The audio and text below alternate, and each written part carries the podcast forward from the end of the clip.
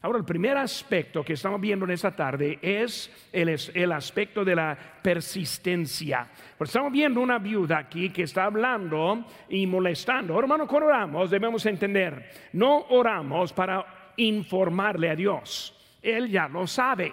No estamos dándole información para nada. No estamos avisándole no estamos aconsejándole, simplemente estamos orando y vamos a estar viendo en estas semanas por qué estamos orando a Él. Pero es primero la persistencia. Hermano, oración es parte desde el principio. Vemos ahora en Génesis 4, versículo 26 dice, y a Seth también le nació un hijo, llamó su nombre Enos entonces los hombres comenzaron a invocar el nombre de Jehová. Pero vemos que ya están orando a Dios en ese tiempo. Hermanos, en verdad oramos en muchos lugares, oramos en situaciones diferentes. Oración de la, la oración es parte de las vidas de los creyentes, pero también, hermanos, la oración es parte de la vida de los paganos. Cuando vemos los hombres, los creyentes, sí oramos, pero también los paganos también oran. Hermanos, hay una necesidad puesta en el hombre y esa necesidad es buscar al Creador. Aunque los ateos quieren negar la, la, existencia de Dios, hermanos, la oración es una prueba de la existencia de nuestro Dios. Hermanos, muchos solo oran cuando tienen necesidad. Y cuando uno está viajando en avión y pasa por turbulencia, pues muchas veces el avión anda moviendo y está mirando allí, pues hay muchos orando en, formas diferentes, lo que sea, ¿verdad? Tratando de, agarrar la atención de alguien. Por eso en ese momento de, susto y pánico, pues obviamente andan orando. Este, nuestra iglesia enviadora de hace años, cuando fuimos a México la primera vez, tuvimos una familia que siempre estuvo presente cuando tuvieron necesidad. Y ese, no voy a el apellido, porque tal vez alguien está escuchando en ese momento, pero esa familia nunca asistió menos que hubo algo de necesidad. Y cuando tuvo necesidad, ellos entraron, toda la familia, el papá, la mamá, los hijos bien vestidos en la primera, la primera línea de la, de la iglesia, ahí sentaditos, y luego ya la, la invitación, los primeros al altar, ahí arruinados, ese orando y pasando esa necesidad jamás los vimos hasta la necesidad siguiente. Y así son muchos que solamente cuando tienen necesidad es cuando están orando. Ahora, cuando vemos la oración, hermano, quiero ver primeramente como en la introducción, este cinco eh, este, cosas que vamos a aprender. Primeramente, hermanos, la oración es una invitación a Dios. Cuando hablamos de la oración, es una invitación. Hermanos, la oración no es coerción, no es manipulación. La oración no es para convencerle a Dios de nada, simplemente es para orar, es para invitarle, es para pedirle a Dios que Él tome el control de la situación. La oración es admitir la debilidad.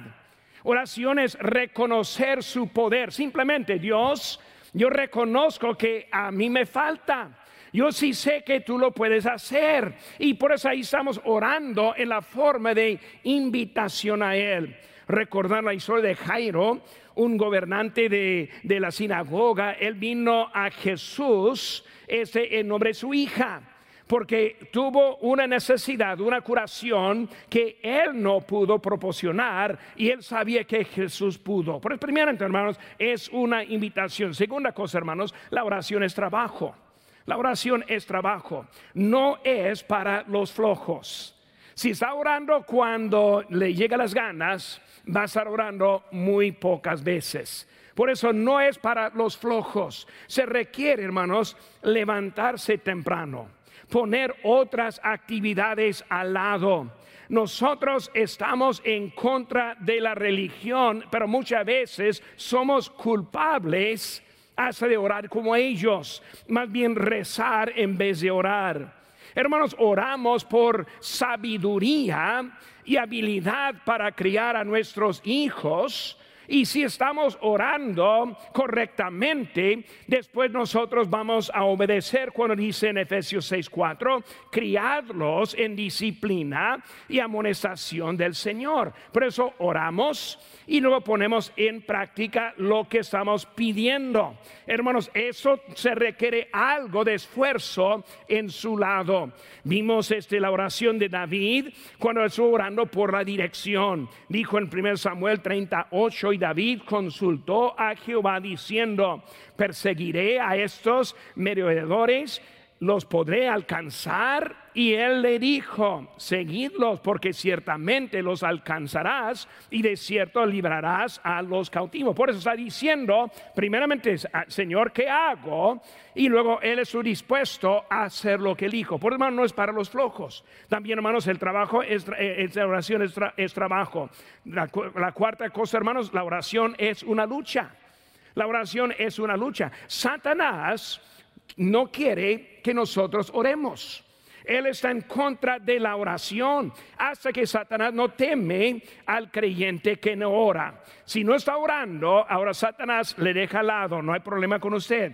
Hay muchos valientes pero si no son valientes en la oración, en la batalla caen rápidamente. Hermano Satanás, él teme la oración. Dice el libro en Santiago 4:7, someteos pues a Dios resistid al diablo y huirá de vosotros. ¿Qué someter a Dios, hermano? Eso está refiriendo estar en comunicación con Dios. Si no está orando, si no está comunicando, tampoco es sumiso a Dios. Hermano, la oración es nuestra mejor arma cuando hablamos de lo que, de lo que hay en nuestra batalla.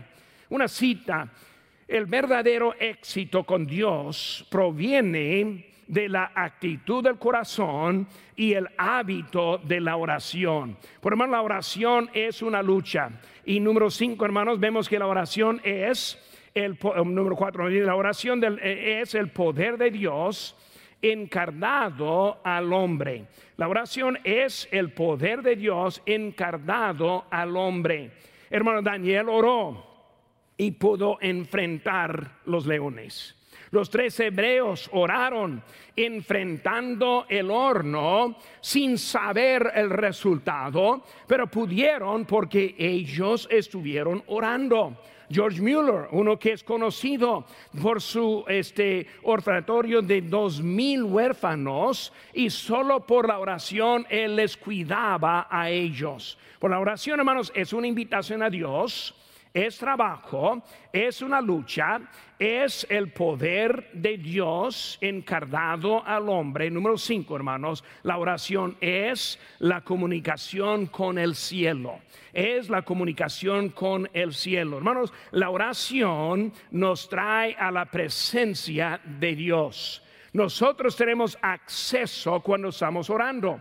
En Hebreos 4:15 dice, porque no tenemos un sumo sacerdote que no pueda compadecerse de nuestras debilidades, sino uno que fue tentado en todo según nuestra semejanza, pero sin pecado.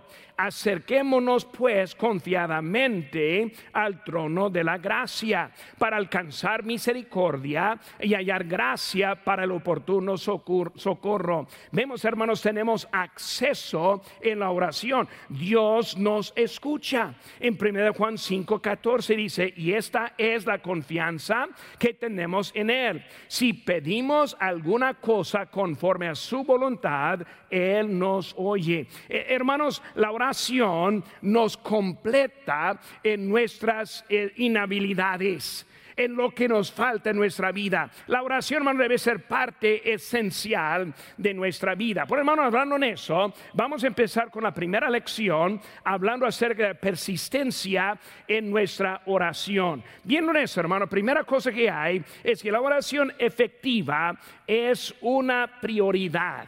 Porque vemos aquí en versículo 1, dice que eh, la eh, digo, también le refirió a Jesús una parábola sobre la necesidad de orar siempre y no desmayar. Por eso, hermanos, eh, la oración efectiva es una prioridad. Hermanos, es una esperanza constante, hablando de oración hermano, la naturaleza vieja quiere tomar el control de su propia vida. Cuando hablamos de cómo somos hechos y somos iguales en ese aspecto, todos tenemos la misma naturaleza en que queremos controlar la vida, en que queremos tomar las decisiones en que queremos escoger la dirección que vamos. Es algo es normal en nosotros. Nosotros queremos salvarnos de una, una situación difícil. Nosotros queremos defendernos de las injusticias. Nosotros queremos probar que si somos capaces en nuestra situación. Cuando vemos esas actitudes, hermanos, es algo al contrario de lo que es la oración verdadera. Porque yo estoy admitiendo a Dios Dios, Señor, yo te necesito. Señor, yo no puedo sacar mi vida. Señor, mi juicio no es suficiente para guiarme en mi vida. Pero como soy, no quiero rendir a Dios esa necesidad. Hermanos, este, usamos la oración como un tipo de bombero para pagar lo que nosotros no podemos como el último recurso. Nada más funciona, por eso voy a orar. Nada más está andando en mi vida, por eso voy ahora a la oración. Eh, para dejar eh, ese, para que cuando ya esté esté cumplido, ya esté terminada, pues para que el Señor nos deje en paz de nuevo. Aquí estoy, Señor, mientras que estoy en esa necesidad, pero solo por ese momento. Hermanos, nosotros eh, este, vemos la esperanza que vemos en versículo 1. Primeramente, orar siempre. Orar siempre. Recordamos el texto en 1 Tesalonicenses 5, 17, orad sin cesar. Pues ¿cómo es que orar sin cesar? Hermanos, es una actitud perpetua. Cuando hablamos de orar sin cesar, no está hablando de arrodillarnos aquí en el altar hasta la muerte, no está hablando de eso. Muy bien, porque si vamos a necesitar alimentarnos, tomar agua, hacer la vida, trabajar, hay otras cosas que van a estar sucediendo. Pues, ¿qué significa cuando dice orar sin, sin, sin cesar? Está hablando de algo perpetuo, algo programado, algo planeado. Por eso estamos orando siempre, como Daniel, en la mañana, mediodía y en la tarde siempre orando. Cuando hablamos de oración, no es que 24 horas al día, las 7 de la semana, está hablando de que está orando ese sin cesar. También, hermanos, una actividad normal. No es algo raro que esté orando, sino es algo normal. Hermanos, es un tema en toda la Biblia. Si encontramos algo en la Biblia de lado a lado, la primera cosa que encontramos es la oración. Pero si es algo tan importante, porque es algo que ponemos tan poco énfasis en nuestra propia vida. Por eso vamos a ir viendo poquito en eso, hermanos. Segundo, vemos que es un ejemplo para imitar.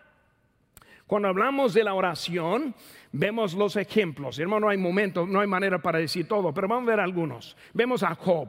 Ahí Job 1.5 dice, Job se levantaba de mañana y ofrecía holocaustos. De esta manera hacía todos los días. Pues vemos que Job ahí todos los días ofreciendo holocaustos, hermanos, acompañando los holocaustos, obviamente es la oración. Por eso él hizo todos los días, Job está orando. Si hablamos de Abraham, pues Abraham, ya sabemos, estuvo en comunicación de Dios cuando él le llamó fuera de Ur, cuando él fue a la tierra prometida.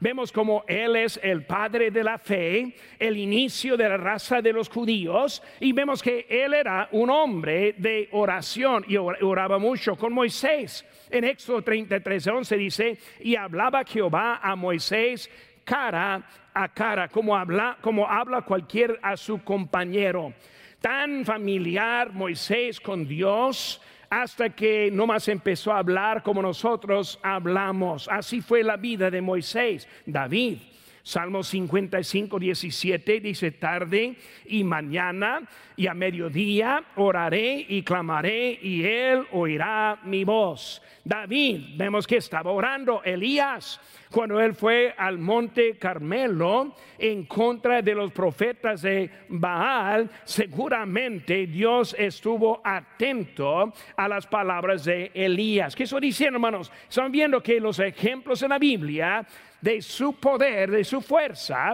de la manera que fueron usados, era según su oración. Daniel, Daniel 6:10, cuando Daniel supo que el edicto había sido firmado, entró en su casa y abierta las ventanas de su cámara, que, daba hacia Jerusalén, se arrodillaba tres veces al día y oraba y daba gracias delante de su Dios como lo solía hacer antes. Vemos que Daniel ni modo lo que sale de Sacramento o, de Washington, ni modo lo que está diciendo el alcalde de, de, nuestra área, ni modo lo que está diciendo, yo voy a obedecer a Dios como siempre en mi vida de oración.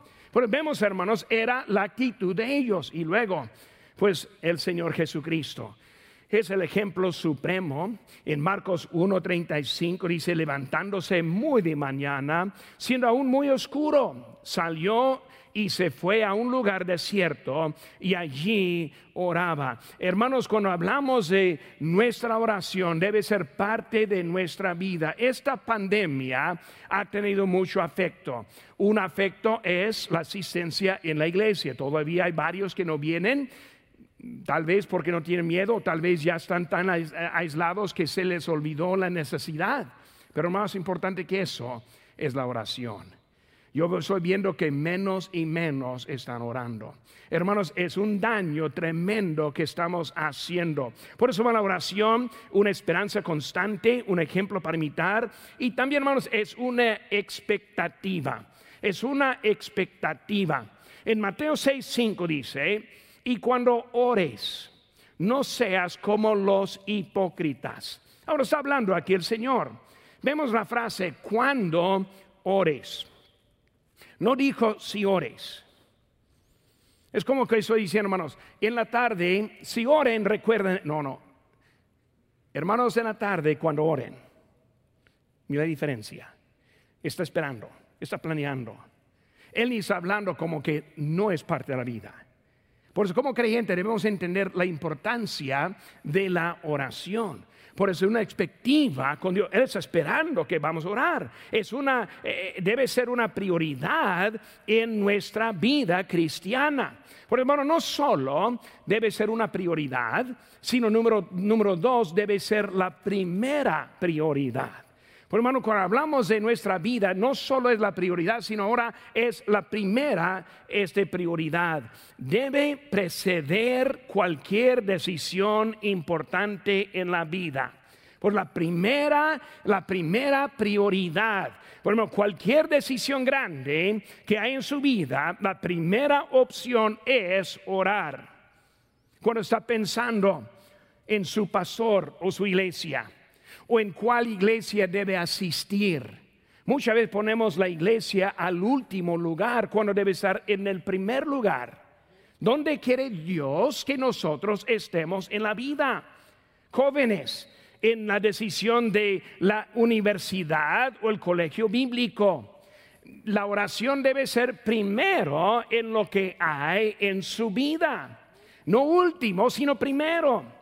Hermanos, en su trabajo o su carrera, la oración debe ser primero en la vida. Hubo un este, joven en una iglesia que nosotros tuvimos hace pocos años, pero un joven que se sintió el llamado de ser predicador y demostró este don de, de poder predicar.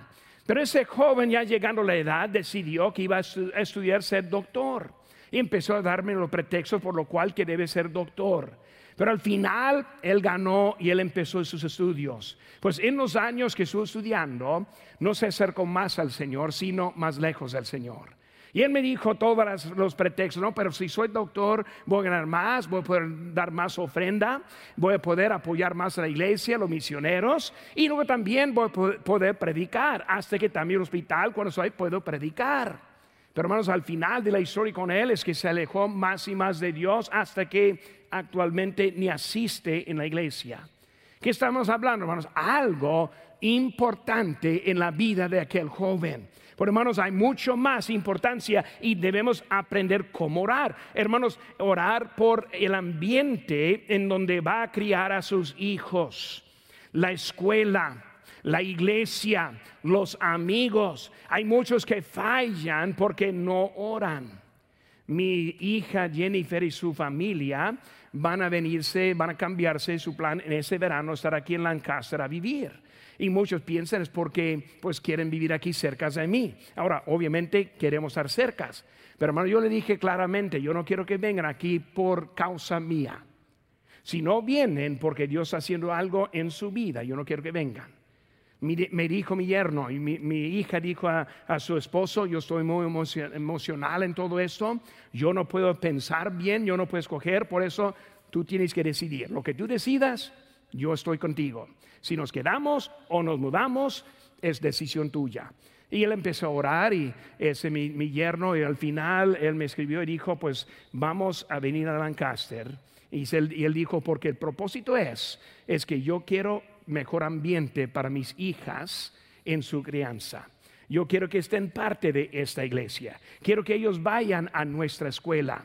Y él dijo que aunque sí va a ser más difícil económicamente, y muchos me están diciendo que soy loco, él va a ir a California para traer la familia para acá. Hermanos, hay cosas más importantes que lo económico más importante que el trabajo, oficio, más importante que nuestra profesión y debemos estar orando y Señor, me enseñas lo que debo hacer en mi vida, el ambiente. Hermanos, el cambio de ubicación a otra ciudad u otro estado que debe estar orando primero. Y hermano, la oración no es bendice Señor cuando voy para allá. Eso no es orar. Orar Señor, enséñame. La verdad, hermanos, es que debe poder decir, Dios me guía y decir cómo le está guiando. Dios me pone en ese trabajo y así es como me está poniendo. Dios me pone en esta iglesia y es la razón que, que me la pone. Dios me está quitando de aquí y es la razón que Él me está indicando, dándole a Él la dirección y la vida hermanos, en las, las decisiones que alteran la dirección de la vida, ese debe estar la oración. También, hermanos, en los gastos económicos. Los gastos económicos. Ahora vamos bien con tiempo, gracias a Dios. Muy bien. Ahora, muchos no pueden diezmar y no pueden ofrendar simplemente porque no tienen el dinero. No, no me digan nada, no quiero un amén en eso. Pero nomás hay muchos que dicen eso. Pero, pastor, si yo tuviera el dinero, yo estaría diezmando, yo estaría ofrendando. Pero hermanos, vemos que los pagos de renta y el carro y la lancha, el remolque para acampar, los muebles, la ropa. Si yo estuviera en México, yo diría Coppel, porque todo, todo México debe a Coppel, ¿verdad? En sus pagos mensualidades. Los de México ya, ya están conmigo, ¿verdad? Pero hermanos, este, vemos que todo en eso. Y luego al final no tienen dinero para ofrendar. Qué sorpresa, ¿verdad? Ya tienen todo en mal orden y luego no pueden ofrendar. Hermanos, hay unos que, eh, que salen a comer todos los días, compran un Starbucks todas las mañanas, ahora estoy tirando piedras algo duras, pasa Walmart todos los días y no tiene dinero para ofrendar. ¿Qué es hablar, hermanos? No es prioridad, sino debe ser primera prioridad. Si es la primera prioridad, todo se acomoda después. Por eso, hermanos, vemos que hablando de la oración debe ser la primera este, prioridad. Muchos no buscan para alternativos en su vida. Yo tengo un pastor, era asistente en ese tiempo, ahora es pastor en, otra iglesia, pero hace muchos años era asistente y él quiso ofrendar más a, misión, a, la, ofrenda misionera. Yo estuve allí predicando la, la conferencia y al final dijo, el Señor quiere que yo dé más, pero de veras, cuando yo veo lo que estoy dando, yo no puedo dar más. Y por eso él buscó alternativa. Y él encontró un trabajo que entró a las 4 de la madrugada, salió a las 6. Y luego ese dinero que él ganaba, cada centavo fue a su ofrenda misionera. Y hermanos, Dios le bendijo con lo que hizo. En vez de algo mejor para él, no, es algo para Dios. ¿Qué, qué estoy diciendo, hermanos? Muchas veces no buscamos maneras para que Dios nos puede usar. Hermanos, la oración da sabiduría. Da sabiduría. Dice en Lucas 22, 42, Padre, si quieres, pasa de mí esta copa, pero no se haga mi voluntad, sino la tuya. Él está demostrando la necesidad de tener sabiduría. También vemos, hermanos, número dos, entender las posibilidades. Entender las posibilidades. En esta parábola vemos que la viuda entendió cómo llamar la atención. Por eso esa viuda fue muy astuta. Si yo le molesto suficientemente, él va a contestar lo que le estoy pidiendo. Y por eso ella siguió molestando, por decir en ese sentido. Hermano, nosotros no entendemos las posibilidades.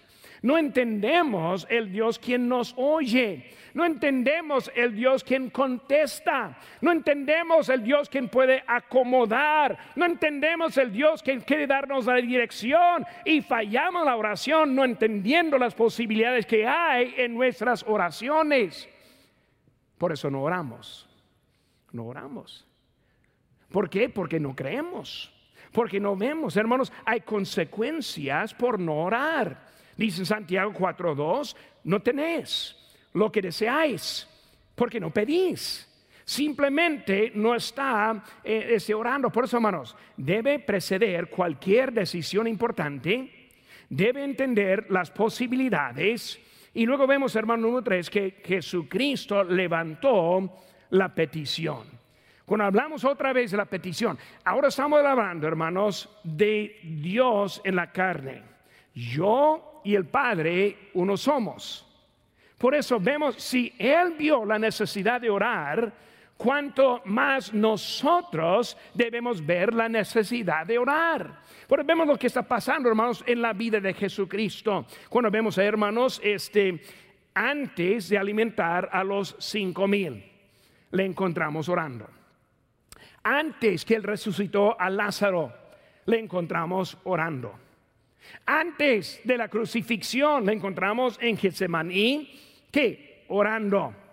Hasta en la cruz, en Lucas 23, 34, dice Jesús decía, Padre, perdónalos porque no saben lo que has, está orando hasta en la cruz. Bueno, hermano, que si Él está viendo tanta la necesidad de la oración, ¿cómo es que nosotros lo ponemos al lado? La oración eh, debe ser una prioridad. La oración debe ser la primera prioridad. Tercera cosa, hermanos, la oración efectiva está en proceso. Está en proceso. ¿Sabe qué, hermanos? Conocer la palabra de Dios no es suficiente. Yo conozco a algunos que pues ellos saben todo. Ellos saben todo lo que hay en la Biblia. Pero hermanos, no es todo saber. Ahora, Conocer obviamente es algo importante porque da la información.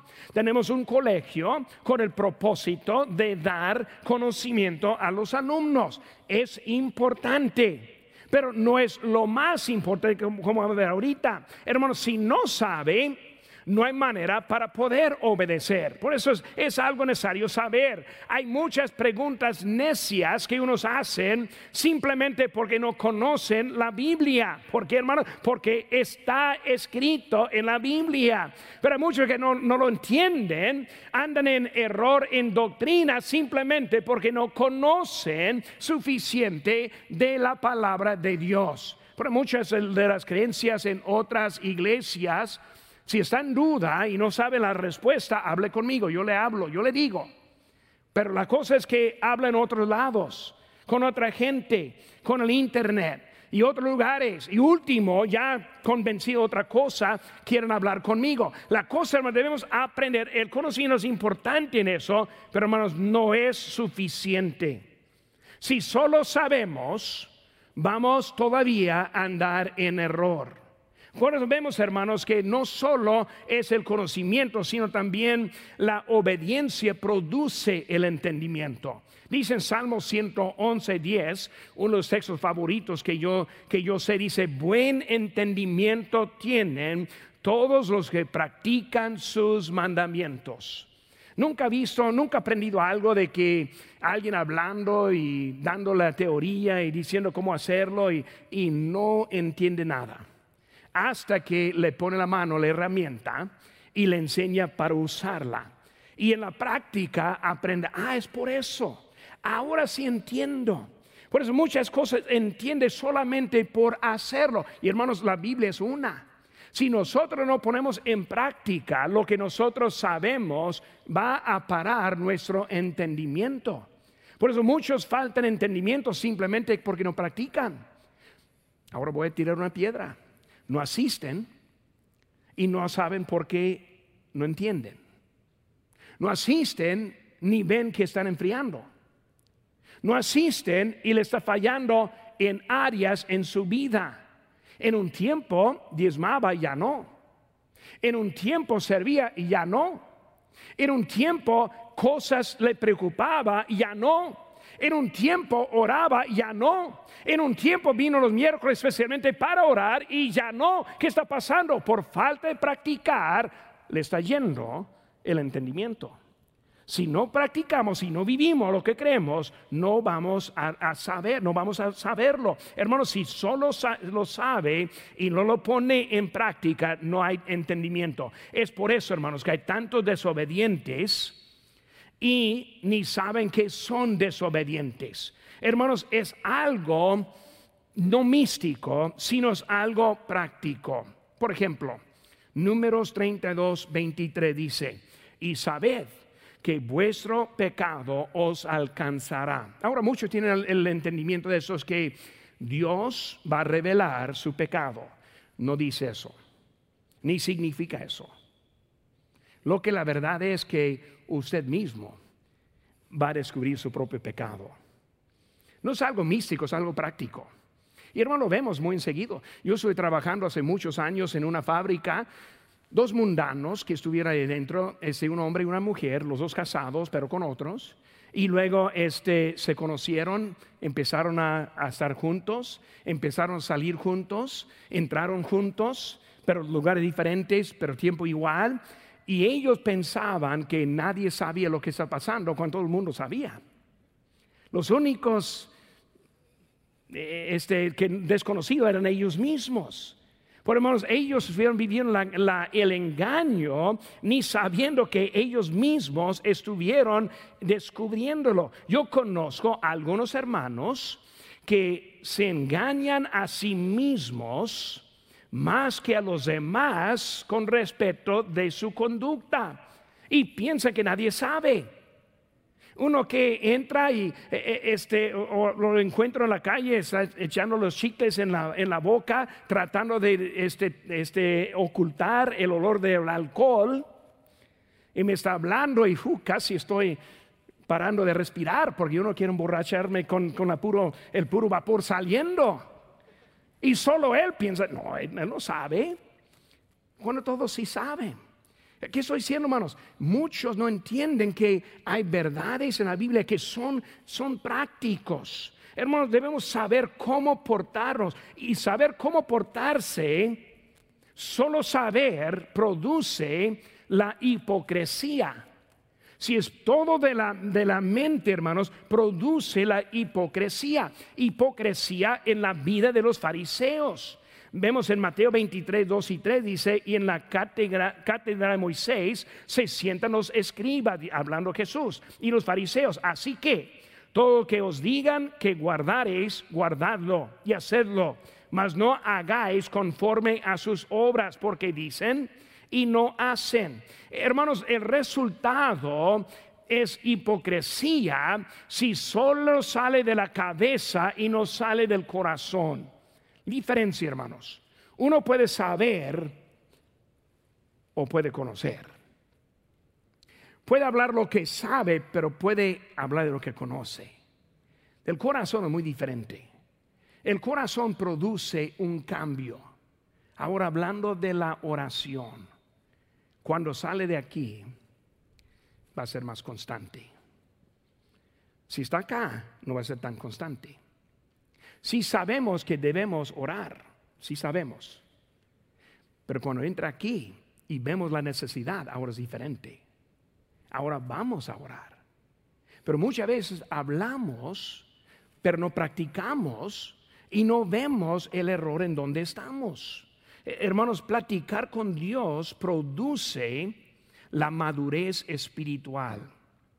Cuando hablamos, hermanos, del resultado de la hipocresía es cuando sale solo de la cabeza en el corazón. Mateo 15, 8 dice, este pueblo de labios me honra, mas su corazón está lejos de mí mas en vano me honran, enseñando como doctrinas mandamientos de hombres. Hermanos, es, importante que está en el corazón eh, este nuestra, nuestra, nuestro tiempo. Hermanos, platicar con Dios produce la madurez espiritual. El más que platica con Dios, el más que va a conocer. El más que entiende la necesidad lo más que va a orar. ¿Cómo es que tenemos más persistencia en la vida de oración? Número uno, hermanos, por marcar la agenda. Hacer plan. No solo decir, ah, pues mañana voy a orar más. No, no es cierto. A lo mejor va, a orar menos. Ah, mañana voy a orar a las seis de la mañana. Y voy a orar a las doce del día. Y voy a orar a las seis de la tarde. Voy a orar antes de acostarme. Voy a apagar la televisión, el internet, computadora, celular, etcétera, y voy a orar cierto tiempo en esta hora y voy a orar. Si lo tiene una agenda, sí lo va a cumplir. Si simplemente es un deseo, es un deseo, un sueño. Si quiero orar más, voy yo también. Pero vamos a orar más. Viene la persistencia cuando nosotros decidimos, es algo de prioridad en la vida y es algo de primera prioridad en la vida. Produce la madurez espiritual. En la salvación conocimos al Señor. En la oración conocemos al Señor. Cuando fuimos salvos, conocimos al Señor. Todavía no lo conocemos. En la oración lo conocemos. En la oración ahora es parte de la vida. En la oración ahora empieza la madurez. En la oración empieza a cambiar mi conducta. Hermanos, la madurez produce la persistencia. Por primera cosa, vemos la prioridad. La prioridad. Es una prioridad su vida de oración. Y lo segundo es la primera prioridad. Ahora, yo tengo mis prioridades, pero primero es ahora la oración. Y luego, ¿cómo va su proceso? ¿Cómo va su progreso? Está practicando lo que está diciendo. Por eso, la primera cosa en esta tarde estamos viendo es persistencia. Persistencia. ¿Qué necesitamos de ahora por los, siguientes, las siguientes tres semanas? Persistencia en la oración por el domingo de la resurrección. No uno o dos orando, sino muchos orando. No solo aquí, sino también sintonizando, hermanos. Los que están en línea, sintonizando que aparte el tiempo, orar. Que ponemos en práctica lo que estamos orando. Bueno, si estoy orando por más gente, voy a estar aquí presente para ganar almas. Si estoy orando por más gente, voy a llevar mi invitación a mis vecinos, a los que estamos viendo cada semana, voy a llevarlo conmigo. Si estoy persistente, va a cambiar mi, mi conducta. Mi preocupación va a ser más aumentada voy a ver más pasando en mi propia vida si estoy orando con persistencia. Por tres semanas estoy pidiendo, marque su agenda, organice su tiempo. Vamos a orar. Vamos a orar. Bueno, yo quiero que yo quiero que gente sea salva durante la Semana Santa. Otros lleguen al conocimiento de Cristo en una forma u otra unos que no han estado en la iglesia en mucho tiempo, que vuelvan. queremos, necesitamos orar para lograr lo que Dios quiere hacer aquí. Molestar. Señor, aquí estoy otra vez. Ya sabe lo que voy a decir. Pero lo voy a decir otra vez, Señor. Y pedí de nuevo. Si yo te pido, si yo te pido que me uses para alcanzar más.